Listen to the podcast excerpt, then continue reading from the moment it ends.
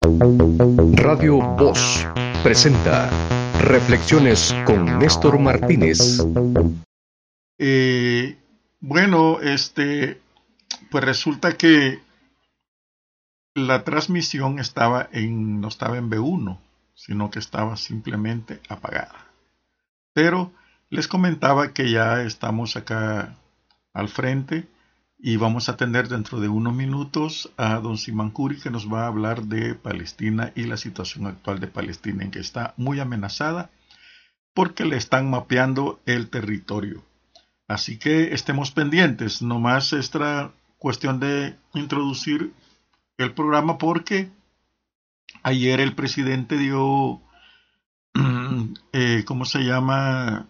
Su apreciación de las cosas y sigue repitiendo discursos viejos, eh, interpretaciones torcidas viejas. Por ejemplo, cuando estaba en la presa del Chaparral, mencionó algo que dice que el dinero alcanza cuando nadie roba, una frase que ya nadie cree porque están robando mucho en el gobierno y mucha corrupción. La última con el ministro de Salud que le está dando contratos a gente cercana a él para que le remodelen la oficina hasta por 50 mil dólares. Eh, la otra frase que tiene bien, acaba de chotear es que lo han dejado, eh, le han quitado todos sus, eh, ¿cómo se llaman? como que da a entender de que lo han despojado, ¿cuál es la palabrita que me... de sus capacidades para gobernar, ¿no? Y eso es falso, enteramente falso. Simplemente le han dicho que respete la constitución. Él vuelve a repetir lo que antes dijo, que en todos los países del mundo, dice la Asamblea, la, la, el Ministerio de Salud lleva a cabo, sí, es que eso es cierto, pero no lo tergiverse, señor presidente. Es que tiene que estar de acuerdo con la armonizar esas actividades con la Asamblea Legislativa y no violar los derechos. Ya la Comisión Interamericana de los Derechos Humanos eh, le, mandó, le escribió, diciéndole que en toda Latinoamérica se respetan los derechos, pero aquí no los está respetando. Es falso lo que está diciendo el presidente, una verdadera falsedad, no sé a quién le está hablando, a los tontos tal vez, pero a los salvadoreños que pensamos un poco más no nos está diciendo nada. Esa es la realidad. Y la otra cuestión es que uh, está glorificando a la Fuerza Armada, que es la nueva Fuerza Armada. Eso es falso también, señor. La nueva Fuerza Armada salió de los acuerdos de paz cuando se firmaron. Ahí está plasmada en la Constitución la nueva Fuerza Armada. Es falso que ahora tenga una nueva Fuerza Armada. No es cierto. Nomás es de andar un fusil y obedecer órdenes. Eso es una Fuerza Armada. Lo raro es que por qué lo está haciendo, ¿no? Precisamente, primero, si ustedes se dan cuenta, viola la Constitución de la República. Y en la Constitución de la República, ante esas violaciones constantes, está el derecho a la insurrección. Entonces él se ampara, se quiere amparar en la Fuerza Armada. Y ahí tenemos algo que es muy tremendo, muy peligroso para la democracia del país. Otra cosa que dejó entrever entre eh, en su malhadado discurso, ¿no? En cadena nacional lo dijo, es que perdonó la vida, dice, de los cinco magistrados. Eh, eso es una clara amenaza velada a muerte. Y pues ya hay una sociedad civil que le está diciendo, varias organizaciones de, de respeto, ¿no? Le están diciendo a la sala que pase los datos, que interponga la denuncia en la Fiscalía General de la República para que eh, no se queden estas cosas impunes como se están quedando, ¿no? Los funcionarios es increíble la hipocresía, el cinismo del ministro de Salud que dice que está protegiendo la vida de los salvadoreños cuando lo que están haciendo todo este gobierno es violar las leyes, no poner atención a nada, no educar a la gente, que yo sepa, no he visto nada que esté educando a la gente, nada. No he visto rótulos que digan aquí, por ejemplo, en el mercado central o en el mercado que diga se prohíbe entrar con, sin mascarilla. No, no hay nada, no hay ni policías, no hay vigilancia, no hay nada. No es que no hay ley, que no, sino que el gobierno no está haciendo nada. Las pruebas a los médicos, a los trabajadores de la salud, se tardan un montón o no se las hacen. Solo andan diciendo las vamos a hacer, las vamos a hacer y no las hacen. Y muchos, muchos médicos, puesto que la pandemia sí empezó, llevaron el virus a su familia y la familia, a los vecinos, a los amigos y hubo mucho contagio. Eso sucedió, se descubrió en Italia y en otros países de Europa porque hasta que China dijo están mal protegidos. Y este gobierno no protegió a sus médicos, a los que cínicamente llamó héroes. Y después dice vuelve a llamar héroes a la, a la Fuerza Armada que hasta la está utilizando para cazar chapulines, cuando esa no es la, el trabajo de la Fuerza Armada establecido precisamente en la Constitución de la República, que es la ley número uno, un libro que está sobre cualquier otro libro para la vida democrática de este país. Así que eh, de nuevo el presidente entra en locuras, tergiversaciones, mentiras, engaños, y no lo digo yo, lo dice él, el pez por la boca muere, dicen los abuelos. Y así es la cosa, ¿no? Y los que nos estamos transformando también, abuelo. Esa es la cuestión, ¿no? No es posible que no quiera dialogar con la Asamblea Legislativa no tenga nada, no quiere nada, no, no, no, vamos a dialogar, no vamos a hacer, con eso es imposible. ¿Por qué? Porque no tiene las cualidades para negociar. Solo sabe insultar, solo quiere que se le sometan, solo quieren que digan lo que él dice. Cuando hay ciudadanos que están muy, muy, muy vigilantes de la violación a la Constitución y de otras cosas que puede hacer cualquier funcionario. Pues.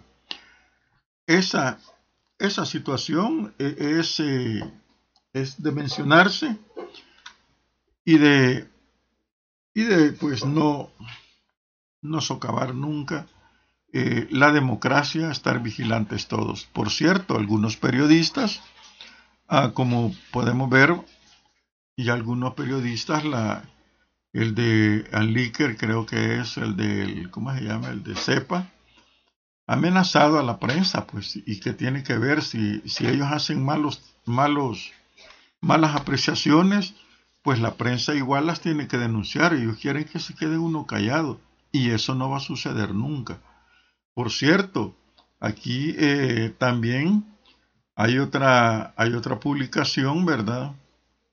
De el, ¿Se acuerdan ustedes de, la carta del que le dio el, maestro eh, eh, que le dijo a, a Bukele, ¿verdad? Que, lástima que no lo, lo que lamento es no haberlo educado, ¿no?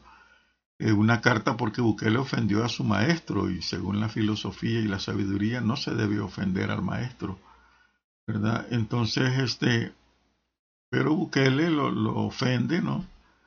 Y el maestro pues escribe una, escribió una primera carta, ¿verdad? Y y en este momento, pues, se, difunde una segunda carta, ¿verdad? Dice segunda carta y entre comillas respetuosa al presidente. Este es por la cadena nacional, ¿verdad? Después de escuchar atentamente en la cadena nacional, el día 9 de agosto, me veo en la necesidad de escribir esta segunda misiva. No porque me haya insultado esta vez, sino para zanjar y aclarar algunos puntos de sus discursos políticos siempre con mucho respeto y empatía pedagógica, con el único ánimo de ayudar. Luego de valorar su insulto del 5 de julio, el video del 23 de julio, en donde su, productor me ingresa a la lista de los malvados y la cadena del 9 de agosto, he llegado a una preocupante conclusión. O usted verdaderamente no lee, o sus cuentas de Twitter y Facebook las manejan personas ajenas al país. Fíjense lo que le dice este, eh, el que fue profesor de Bukele, ¿eh? Y él explica con más detalle, se llama Oscar Picardo Joao. Este señor, pues como ven anteriormente, en un programa anterior quiero decirle, y la, lo que escribe, lo que fue defensora de Bukele, y, total, lo desmiente total en todas las cosas que está diciendo. Y dice, escribe, voy a leer un poco de esta carta porque es muy importante el detalle que aquí queda pendiente y dice, la estrategia cerco epidemiológico inteligente que desarrollamos desde inicios de julio en el municipio de San José Villanueva se basa en tres componentes. A. Creación de un mapa interactivo para alertar sobre los riesgos de contagio y evitar que la gente se infecte. B. Entrega de un protocolo y kit domiciliar de bioseguridad. Y C Campaña de educación e información dirigida a la ciudadanía. Por estas ideas usted me insultó y afirmó que íbamos a causar un masacre, una masacre en el municipio. Pero ahora resulta que en su plan de una apertura ordenada e inteligente, siete puntos, usted está utilizando las mismas estrategias de San José Villanueva. Un mapa interactivo de riesgos para identificar zonas de contagio y entrega de kits domiciliares. Pregunto, cuando nos insultó no lo, había no lo había leído nuestra propuesta o su staff de asesores no le contaron ahora que se trata de lo mismo. Pues me permito felicitarle por este plan y le recomiendo visitar el siguiente enlace. No tiene desperdicio y ahí está el observatorio COVID-19 que han creado en San José Villanueva. Segundo, usted me integró al video de los enemigos del 25 de julio, por cierto, de modo descontextualizado, realmente crítico. Critico la construcción del CISCO 3 ya que según los resultados modelos matemáticos con el peor escenario de 62.710 infectados, la demanda sería de 1.089 camas UCI, según las proyecciones matemáticas que realizamos el 3 y 8 de abril y que publicamos el 2 de mayo señalaban que a 90 días del 18 de marzo, es decir, al 18 de junio, cito textualmente, aislamiento médico, 14.916 casos. Esta es la lectura sugerida. Y esta otra vez en la la web del observatorio. Ahora resulta que según los datos de la cadena del 9 de agosto, solo en la red hospitalaria con las patologías recurrentes hay 550 camas disponibles y la ocupación real en plena pandemia con una tasa de aceleración y contagio alta de más de 400 casos diarios es de 425 camas. Y si en total hay 1.125 camas disponibles, ¿para qué se está construyendo el CIFCO 3 en plena emergencia? Si su respuesta es simplemente para ostentar el hospital más grande de la región y de Latinoamérica, está bien. Pero si es función que de necesidades reales y de ahorro del gasto público, está muy equivocado. Respecto a la propuesta de carnet de inmunidad, acordémonos, se lo recuerdo que el Ministerio de Salud ha dicho por órdenes de este presidente que van a traer un carnet de inmunidad para que todo el que lo tenga esté inmune. Esto es muy peligroso. Entonces continúa con la carta de, de Oscar Picardo y dice que con respecto al carnet de inmunidad, debemos recordarles a los asesores y al staff de especialistas del Ministerio de Salud que no hay datos concluyentes sobre la inmunidad del, del virus, ¿no? Al respecto, le recomendamos leer la entrevista al virólogo italiano Andrea Crisanti, publicada en el país el 14 de abril, titulada Un carnet de inmunidad es una estupidez enorme. También Ildefonso Hernández, exdirector de Salud Pública de España, agrega, desde el punto de vista de la factibilidad, hoy por hoy es una imprudencia utilizar esto. Por último, Glenn Cohen, experto en políticas de derecho de salud y bioética de la Universidad de Harvard, señala, simplemente no sabemos aún si lo que detectan las pruebas de anticuerpos es verdaderamente inmunidad a la COVID-19. Puede ser inmunidad parcial, puede ser inmunidad de duración incierta y otras múltiples preguntas sin respuesta. Esta idea la discutimos en el observatorio el 27 de marzo a propuesta del doctor Carlos Hernández de la Universidad de Colima, México. Busqué en nuestra biblioteca digital el número 35. Van cuatro meses atrás, dice. Unas últimas recomendaciones estadísticas y epidemiológicas. A los que cargan los datos en el sistema tengan cuidado con los patrones numéricos y con las fuentes, con el tema de mapas. Fundaungo les puede ayudar lo han hecho muy bien. También es importante avisarle de modo oportuno e inmediato a los casos positivos. En San José Villanueva la brecha entre diagnóstico positivo y la comunicación era de cinco días, tiempo suficiente para que los asintomáticos contagien a mucho más. En síntesis, presidente, no se moleste, la academia es así de incómoda. No somos parte de un plan perverso de la oposición ni nada por el estilo. Nos basamos en datos, no en percepciones. Sí le recomiendo a usted y a su equipo de asesores y ministros que lean antes de criticar en mayúsculas negritas subrayados para que no sigan cometiendo este error de utilizar lo que criticaron. Hacer políticas públicas, sobre todo en crisis, al margen de la ciencia y de la academia, es un crasus errare, un error craso.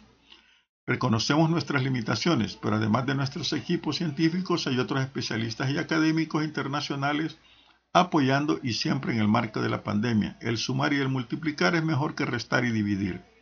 Espero no molestarle más con mis ideas y cartas, y como siempre me despido con muestras de mi mayor respeto, Oscar Picardo Joao. Médico, ¿no?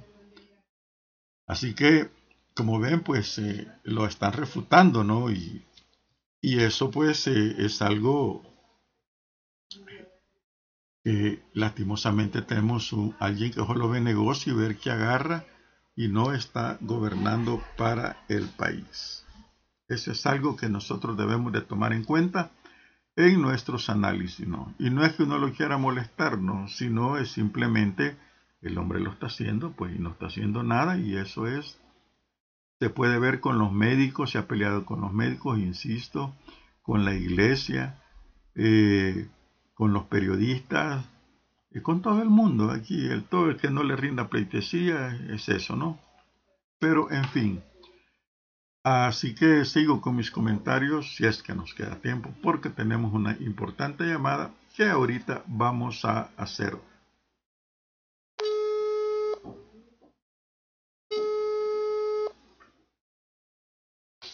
Aló. Buenas noches, señor Cure, ya estamos al aire. Buenas eh, noches, señor Martínez. Bueno, mire, aquí estamos ya pues este, ya listos para que nos entere usted de cómo está la cosa. Me entero que a finales de julio ya este, Israel estaba esperando que terminara el nuevo mapeo que ellos dicen para eh, dividir más a Palestina. ¿Cuál es y su información al respecto? Eh, bueno, sí, ellos querían anexar eh, la parte del el Jordán, es eh, la zona más fértil que quedó eh, de Palestina. Para que tenga una idea, Palestina en la partición en 1947, injustamente lo dieron a emigrantes que llegaron de todo el mundo un 52% de Palestina, ¿verdad? Pero lograron con el apoyo de Inglaterra en aquel entonces y el terrorismo eh, de eh, sus organizaciones agarrar un 78% de Palestina. En 1967 lograron ocupar toda eh, Palestina. Ahora Palestina histórica es del Mediterráneo hasta el Jordán. Eh, la parte que quedó para los palestinos a vivir eh, supuestamente un 22%. Aún quitaron 8%, de este territorio para construir un muro y eh, así queda un 14%. Y ahorita quieren quitar el Jordán y eh, anexar eh, las colonias eh, que construyeron ilegalmente afuera de las leyes y resoluciones de la ONU e internacionales, así quitan otro, la cuarta parte de los 14 el que queda. Quiere decir que no dejan nada para 5 millones de palestinos a vivir. Eh, y este es algo rechazado totalmente porque la tierra es palestina desde el Mediterráneo hasta el río Jordán. Y, por eso se levantaron los palestinos con el apoyo internacional porque eh, si ya aún ya no hay credibilidad para la UNO y porque Israel nunca respetó ninguna resolución y sabemos muy bien que hay más que 67 eh, resoluciones, tanto del Consejo de Seguridad eh, como el, del mismo eh, United Nations, y jamás Israel respetó ninguno. Así es imposible crear un, dos estados en un territorio de 27 kilómetros, mil eh, eh, kilómetros cuadrados. No hay eh, posibilidades de poner como un Quito nazista, a 6 millones de palestinos en tan pequeño espacio en su propia tierra. Así debemos de tener perdón. Sí, sí, sí, no, no, no. Este señor Curi, este, ¿cómo está en este momento el estado actual del apoyo internacional? Parece que el, la pandemia ha relajado, digamos así, las noticias de lo que está sucediendo, las ha ocultado prácticamente lo que está sucediendo en Palestina, ¿no?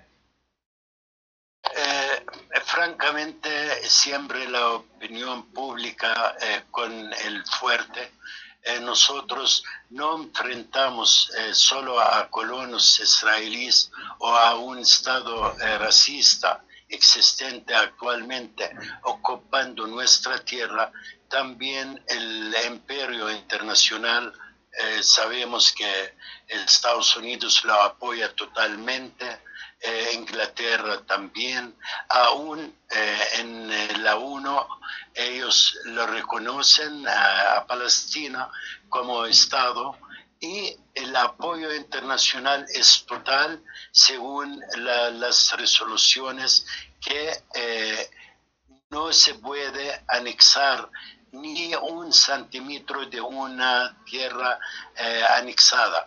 Y si vino la corona, aún Israel sigue con sus barbaridades. Cada día hay muertos, cada día hay destrucción de casas, eh, cada día matando gente, atacando a Gaza.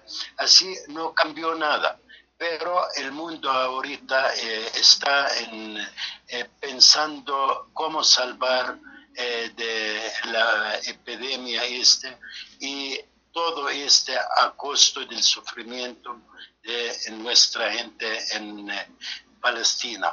Pero sí hay muchos países y más que todo la opinión pública a nivel internacional, por ejemplo, aquí en El Salvador yo estoy seguro que buena eh, cantidad de la población, igual al resto de América Latina, apoya la causa justa del pueblo palestino y convencidos que Palestina es ocupada y eh, debe de estar eh, liberada, debe de, estar bajo un dominio de su gente indígena, de su población originario, el que son los palestinos.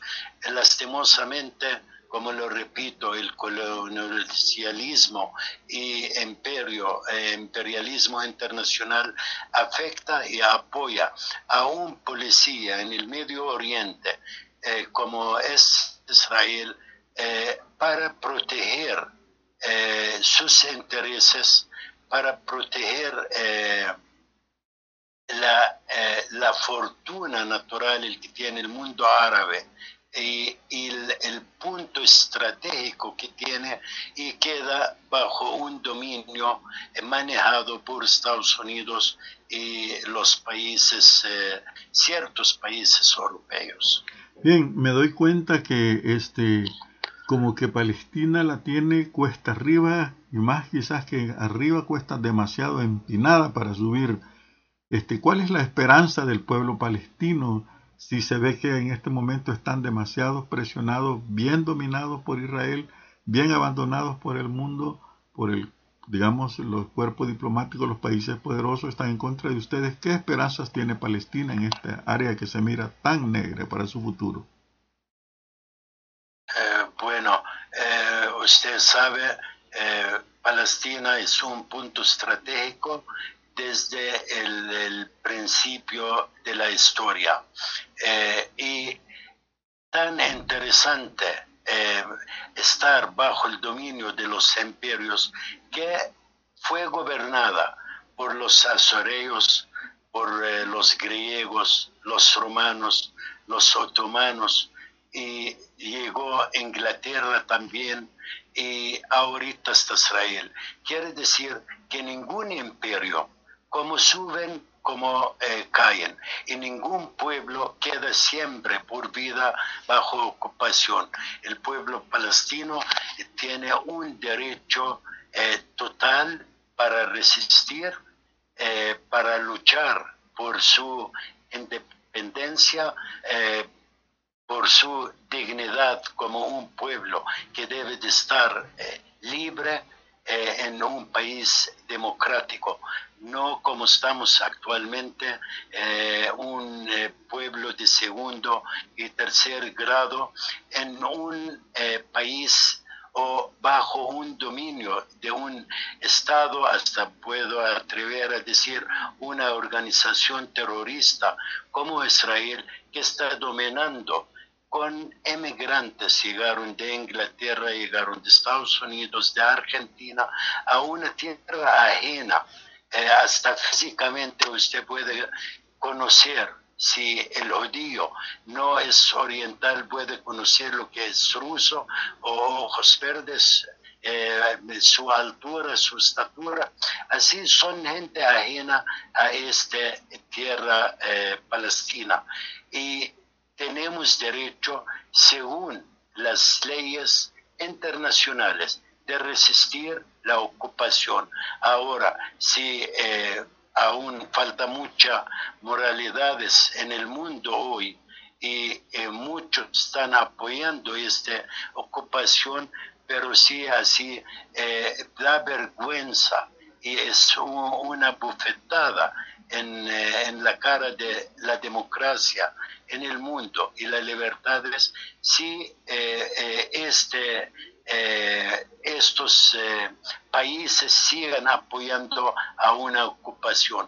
Pero nosotros como palestinos tenemos el derecho y la obligación moral de resistir y luchar en forma pacífica o cualquier otro, otro medio eh, aún somos un eh, país o un pueblo desarmado, eh, mientras que Israel, cada persona que vive en esta tierra es un judío armado, un soldado y debe de ser un objeto hasta militar hablando de un Israel que tiene más que 300 y pico de aviones, miles de tanquetas, hasta bomba atómica tiene, cuando están atacando a Irán, a Siria, a Irak, por estar eh, tratando de crear eh, una bomba. Israel desde 1959 tiene más que 200 eh, bombas atómicas. Quiere decir que no hay moral en este mundo. Si lo tenemos, ella no debe de tener ni de tener esta eh, fuerza bruta y este racismo contra un pueblo desarmado. Yo no creo que el mundo está ciego eh, viendo que eh, cada día están atacando, por ejemplo, a Gaza por aviones. Ayer, ayer lo cuento, una señora sale con la bulla porque empiezan a tirar eh, bombas lagrimáticas y para cerrar la ventana de su eh, casa. Y allá lo agarran a tiros, lo matan mientras estaba arreglando o calentando una taza de leche para su hija. Así estamos hablando francamente de un ejército criminal contra un pueblo desarmado totalmente. Y quiero agregar que a esa que estoy leyendo un reportaje, lo que usted narra, que un ingeniero se ha ido a vivir a, las cuevas, en una colina donde están viviendo varios palestinos en cuevas porque eh, Israel les está demoliendo sus casas, ¿no? Incluso amenazado que los va a sacar de esas cuevas también. Pero también leo una noticia de este día precisamente en que las protestas en Canadá se están... Ah, hubo una protesta contra la ocupación de, Israel y, y, se firmó también una carta a 58 diplomáticos y políticos canadienses pidiendo a Trudeau y a su gobierno que se oponga a los planes de anexión de Israel, ¿no?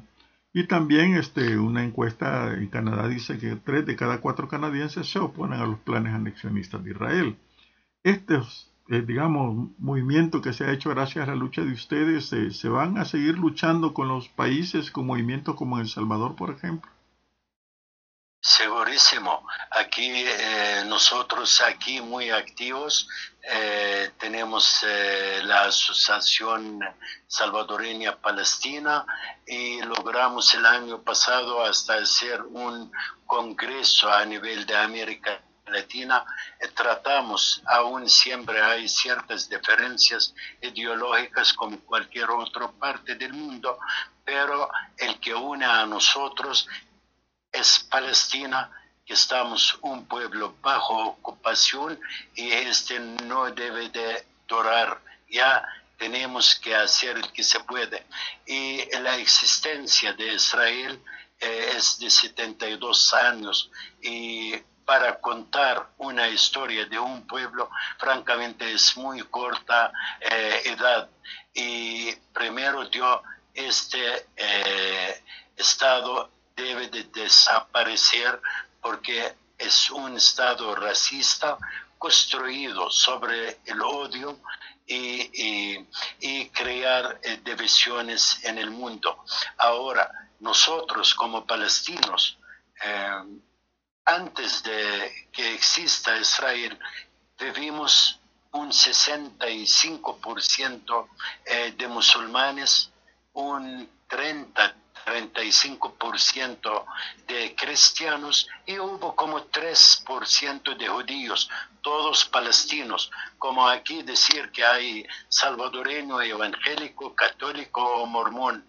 Eh, la nacionalidad es diferente a una religión, pero ellos llegaron así. El judío palestino es nuestro, es parte de nosotros, pero quien llegaron de afuera, como colonialistas, francamente no deben de estar. Y al fin y al cabo, Israel es una realidad ahorita. Eh, ganamos eh, eh, en la población actualmente. En Israel, casi en todo el territorio palestino, viven como 6 millones 300 mil judíos o israelíes, porque son judíos de religión, no judíos de nacionalidad.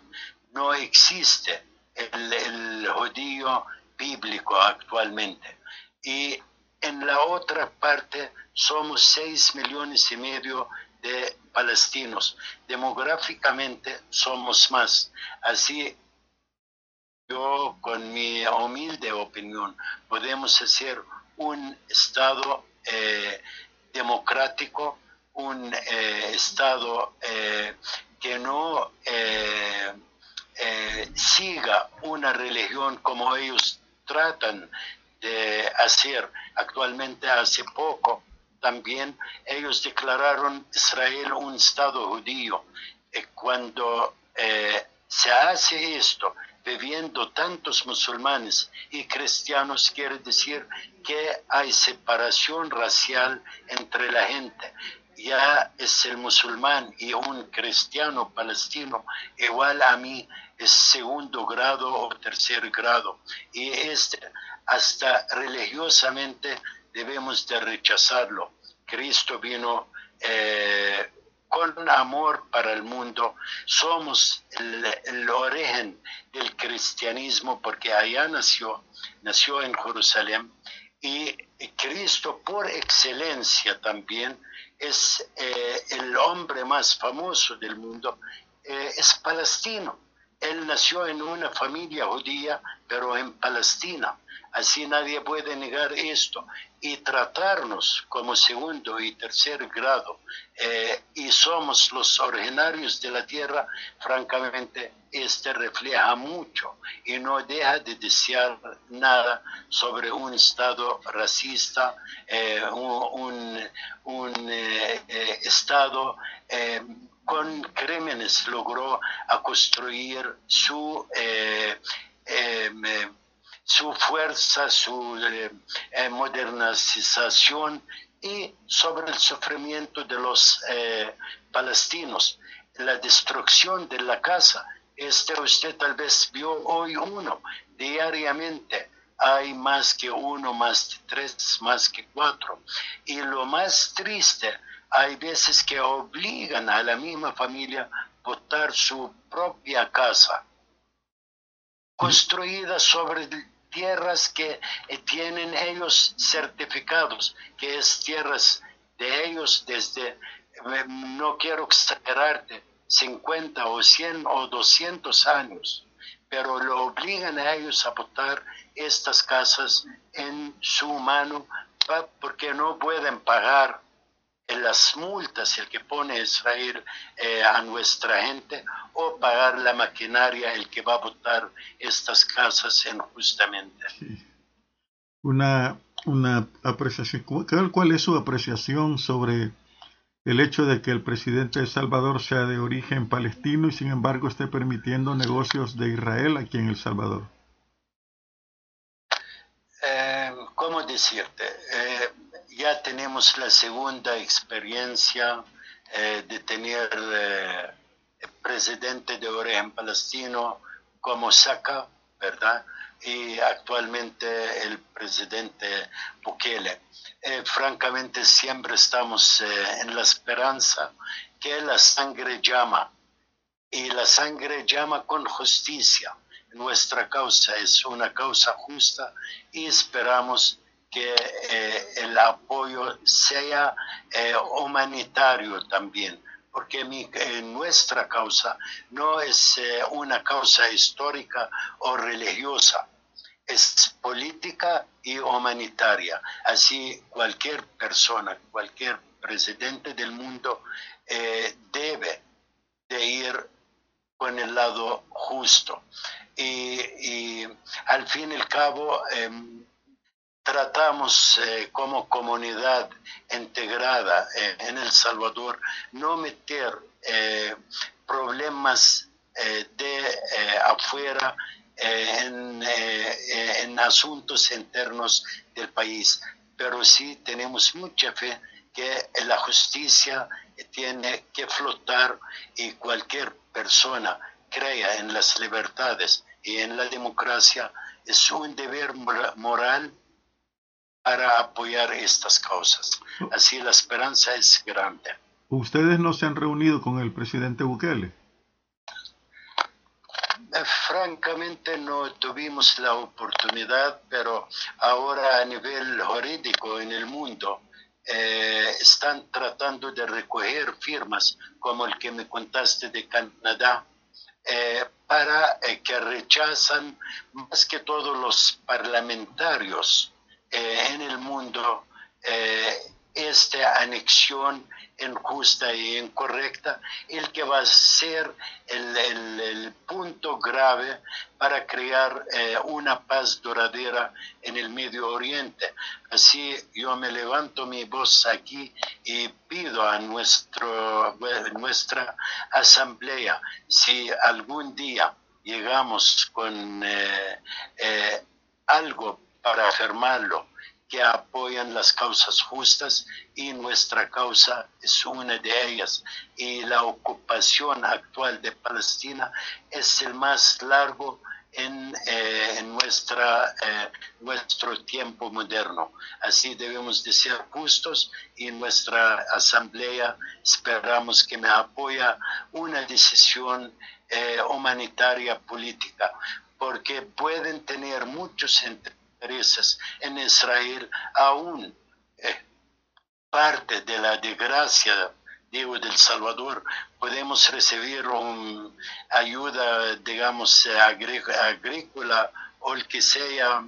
Eh, pero recuerden que durante la guerra eh, aquí en El Salvador, donde se perdieron 75 mil almas, Israel como un Estado fascista, tenía o metió la mano para eh, encender eh, esta guerra. Y también aquí actualmente tenemos en nuestra embajada aquí y, nuestro embajador eh, tiene buenas relaciones con el gobierno, y tiene buenos proyectos para crear junto eh, con eh, nuestros hermanos aquí en El Salvador en agricultura, en algunas becas de estudio y esperamos que este sea realidad.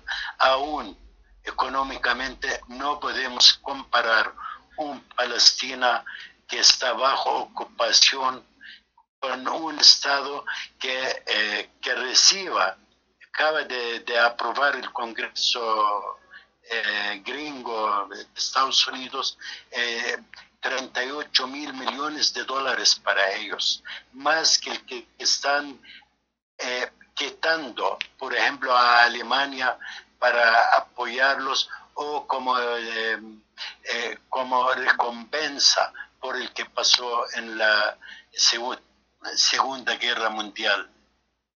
Y y lastimosamente que el hombre blanco, que el hombre cristiano europeo mató a los judíos y los palestinos actualmente están pagando eh, esta factura de los crímenes de Europa.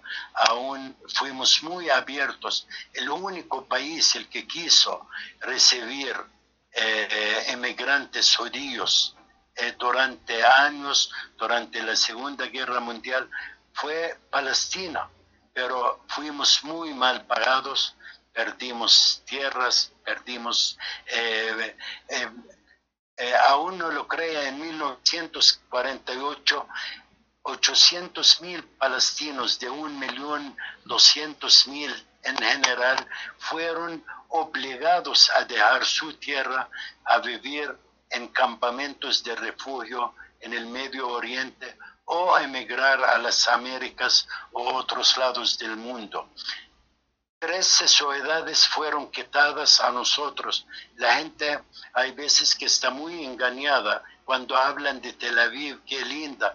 Tel Aviv fue calle de Jaffa. Jaffa es una ciudad cananea palestina que tiene miles de años de existir eh, el que lograron y lo hicieron masacres para que corra la gente de Palestina eh, con temor y, y, con miedo.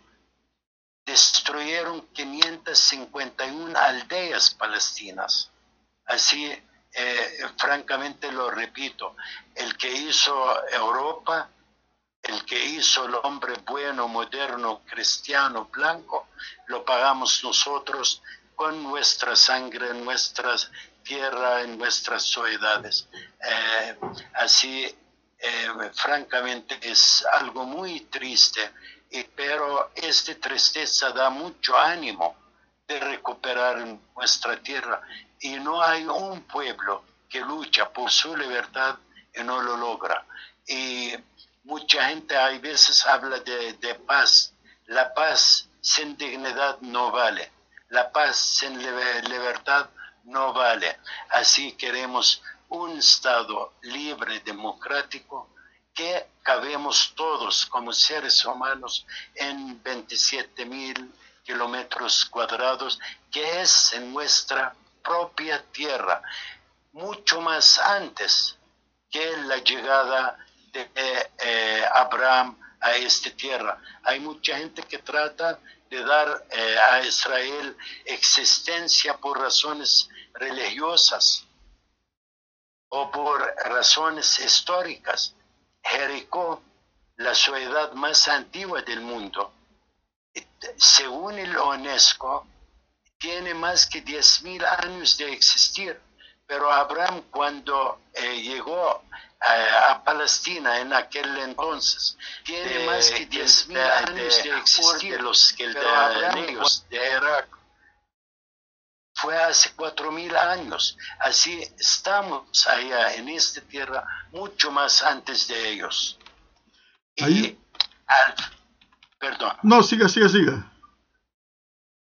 Y al fin y al cabo, lo digo, eh, eh, estamos allá ellos eh, siempre eh, fueron eh, gente comerciante, gente que bajo cualquier presión dejaban a su tierra, llegaban, vivían entre abuseos, entre moabeos, entre cananeos, pero nunca estaban a gusto. Y, cuando hubo la oportunidad de riqueza, fueron a Egipto. Eh, lo llevó en Nabucodonosor eh, a, a, Babilonia, salieron.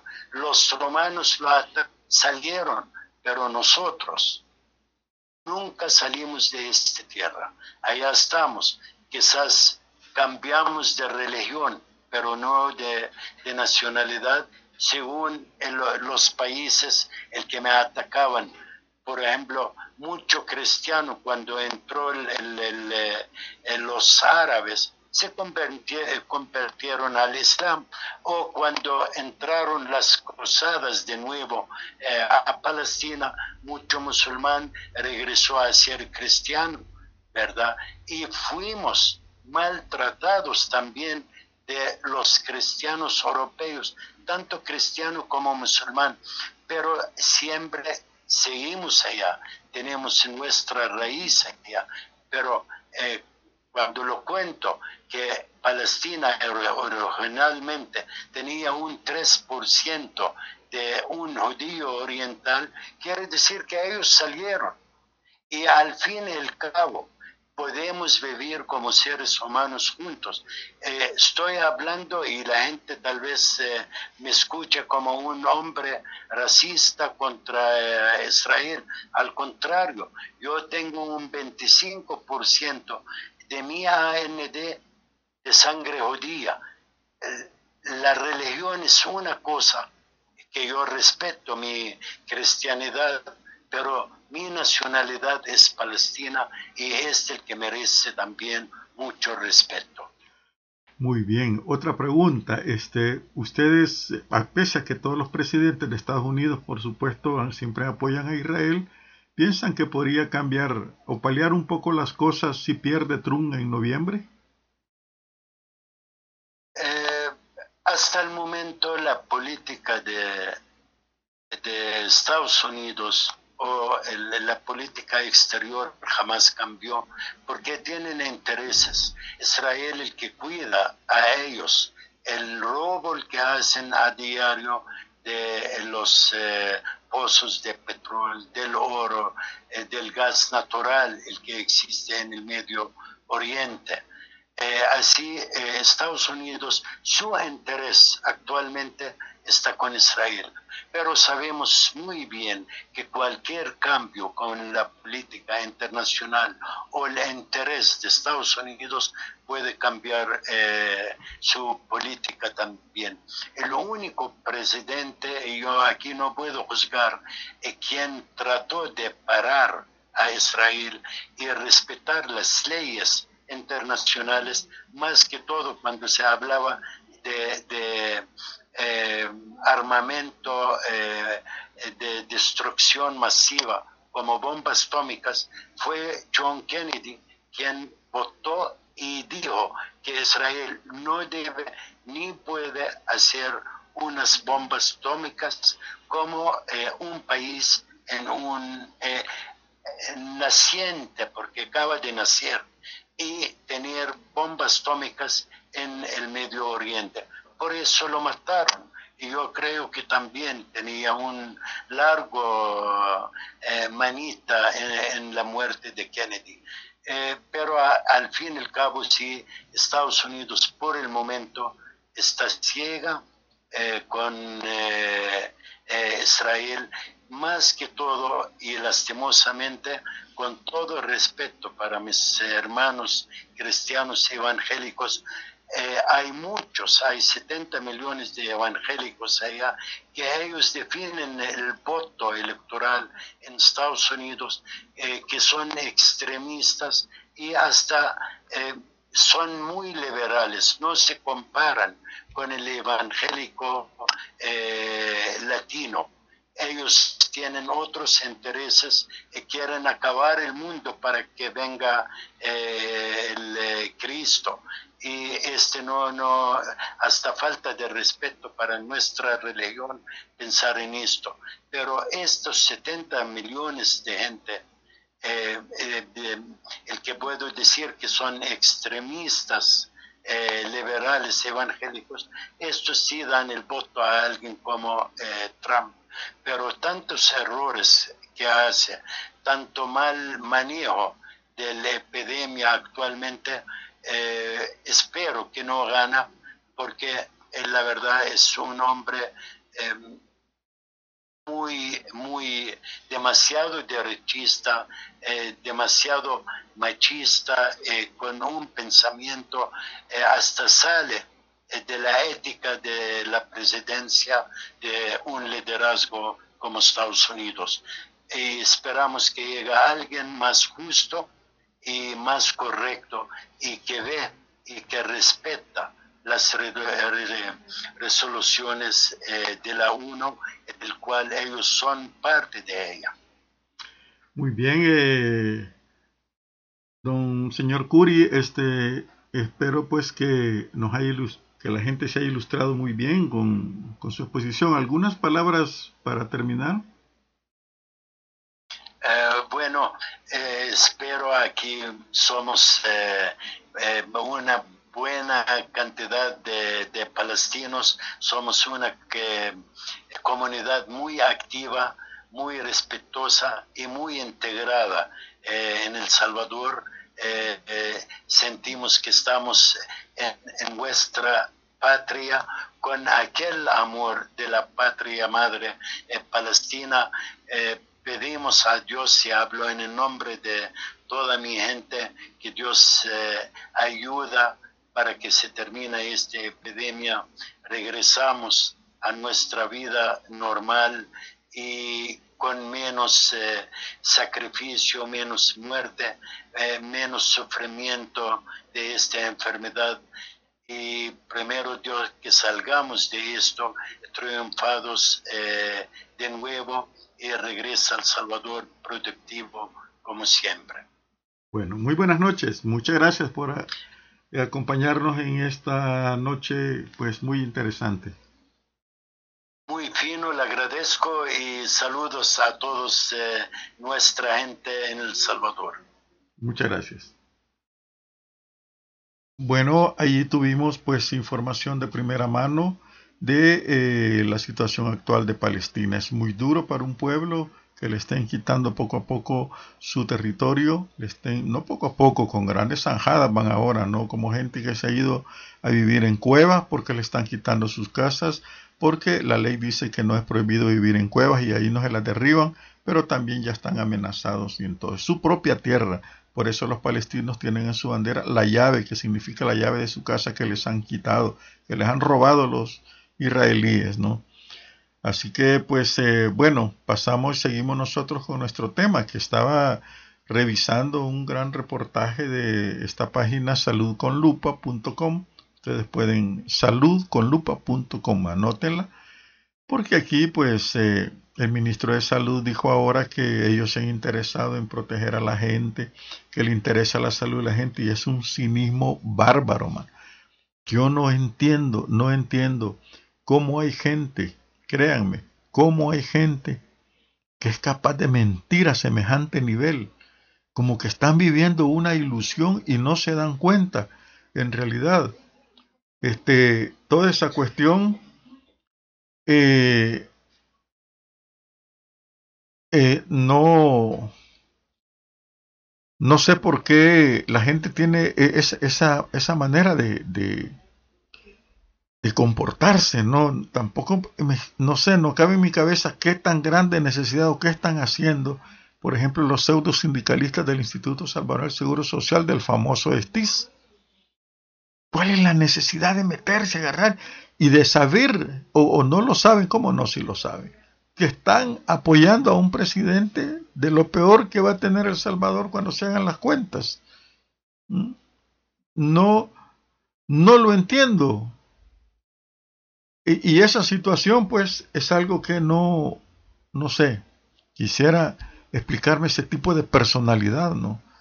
Como el ministro, la personalidad del presidente. ¿Qué es? ¿Qué los anima a mentir? A decir, yo quiero, que no están viendo que se están muriendo los médicos, se está muriendo la ciudadanía, solo inventando, pero es que es increíble, miren, Ahora se le ha ocurrido al ministro, y pues claro, porque a Bukele sí se le ocurre, decir que van a carnetizar a los que han salido. Y ya dijeron que esa es una cosa, es una acción imbécil de las más que se van a asumir aquí. Muchos ya dicen que no, no se puede carnetizar, porque además eso es discriminación también. Como los judíos, acuérdense que antes les ponían una, una estrella amarilla para decir que era judío, le voy a dar un carnet para decir que estoy libre de COVID. ¿Cómo es eso? Y la quieren imponer aquí en el país, una cosa que descartan los médicos.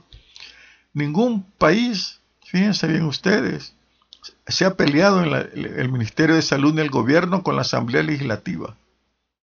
Siempre han ido y han acudido a la Asamblea para que los apoyen en la lucha contra la pandemia. Solo este no lo hace.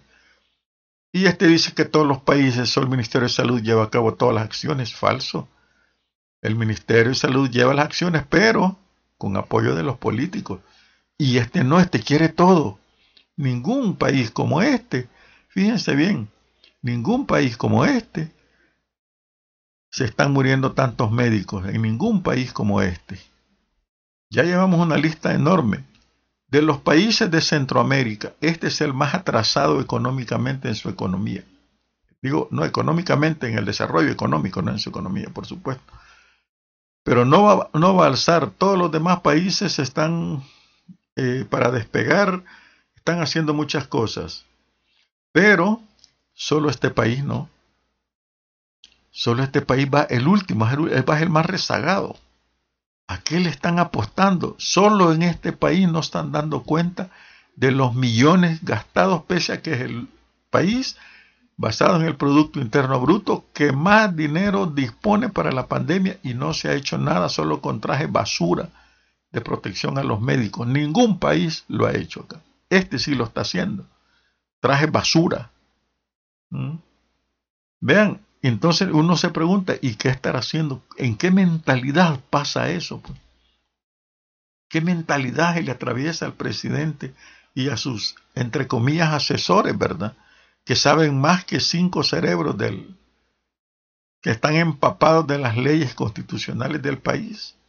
Eso me pregunto. ¿Qué saben más? ¿Sabe más? ¿Dónde está que la humildad? No, y lo peor es que se le acabó ya las palabras bonitas porque está recurriendo a palabras antiguas, a cosas que le dieron resultado ahí para los dummies, sus seguidores, ¿no? Pero no, no, aquí las está repitiendo. Insisto, lo que dije al principio de este programa. Está diciendo allá en, en la presa El Chaparral que amenazó con dinamitar la consta, hay que dinamitar eso. A ver quién le dijo, allá ahí podemos sacar más plata. Pero ¿qué dijo él ahí? ¿Mm? Acuérdense. El dinero alcanza cuando nadie roba. Esa es una estupidez porque ellos están robando de Agalán. Pregúntele al ministro de Agricultura dónde están los casi 300 millones más que han pasado por sus manos al Ministerio de Obras Públicas. Y otra cosa, ¿por qué han borrado, han borrado lo que por ley tienen que poner en la Internet los recibos y las facturas de sus cuentas? ¿Por qué lo han borrado? Es algo muy serio lo que está pasando en este país, muy serio. ¿Y por qué adula la Fuerza Armada? ¿Por qué él anda chinchineando con un señor que tampoco conoce lo que es la Fuerza Armada ni, ni lo que dice la Constitución, como le dice el maestro, el ex maestro de Bukele? Le dice, Ellis, aprendan a leer, hombre. Lean, por favor, lean. Ahí está en la Constitución cómo debe actuarse en una pandemia, lo que hay que hacer, los pasos a seguir, pero este sujeto no quiere nada. Nada. No sabe nada. Pero la cuestión está en que nosotros, eh, aquí estoy recibiendo unos mensajes bien raros. Pues resulta que me están diciendo que, que tengo doble voz allí y tal cosa y se me están metiendo las voces. No sé qué está sucediendo. Estoy grabando el programa y pues lo vamos a, lo voy a, quiere decir, a subir a, a, donde subo los programas, ¿no? Y este, vamos a ver en eso que está pasando. No se traslapa la voz o no sé qué, pero en fin, cosas de la radio, que hay cosas que suceden aquí que son tan misteriosas que, a saber, hermano, uno no sabe, ¿no? A excepción que se interrumpe el programa constantemente. Pero ese ya es otro pista, ya no ser de mi cosa, ¿no? En fin, ¿qué pasa por la cabeza de estos señores? No sabemos qué pasa. Estamos, ahí estamos súper amolados. Decía que el ministro de Salud, dice este reportaje, se regala, se regala una oficina de más de 50 mil dólares en plena emergencia sanitaria. Francisco Alaví. Y le hacen un recuento de todos los gastos. Empezando la pandemia, se receta al día siguiente y que ha dicho que no hay dinero, que están necesitados, que la asamblea no le da dinero, empiezan a gastar en la remodelación de la oficina. Imagínense ustedes. Y ahí están los recibos, como dice, los han borrado, han borrado de la, de la página web eh, que por ley le toca decir dónde están los gastos, los han borrado, señores. Y eso pues dice mucho, dice mucho. Y no me cabe a mí, insisto, la menor duda que pues van a pagar los platos rotos.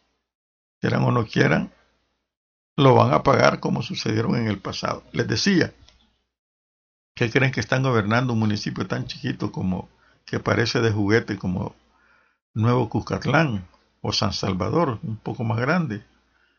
Están gobernando para casi 8 millones, creo ya, ya somos 8 millones de salvadoreños. Y no se dan cuenta de eso y que eso significa que la presidencia está más vigilada que cualquier otro alcalde aquí en la capital, cualquier otro poder secundario. La, la presidencia es la más vigilada y ellos están actuando como que nada. Increíble, ¿verdad? Las cosas que suceden en este país. Bueno, me despido porque ya son las nueve. Y este, recuerden, ¿verdad? Se lo voy a repetir siempre, descubran el lado verde de su vida y nos seguimos escuchando en otro programa de reflexiones con Néstor Martínez, parte del proyecto Edición Cero. Hasta mañana. Radio Post presentó Reflexiones con Néstor Martínez. Escúchelo de lunes a viernes a las 8 de la noche, hora El Salvador.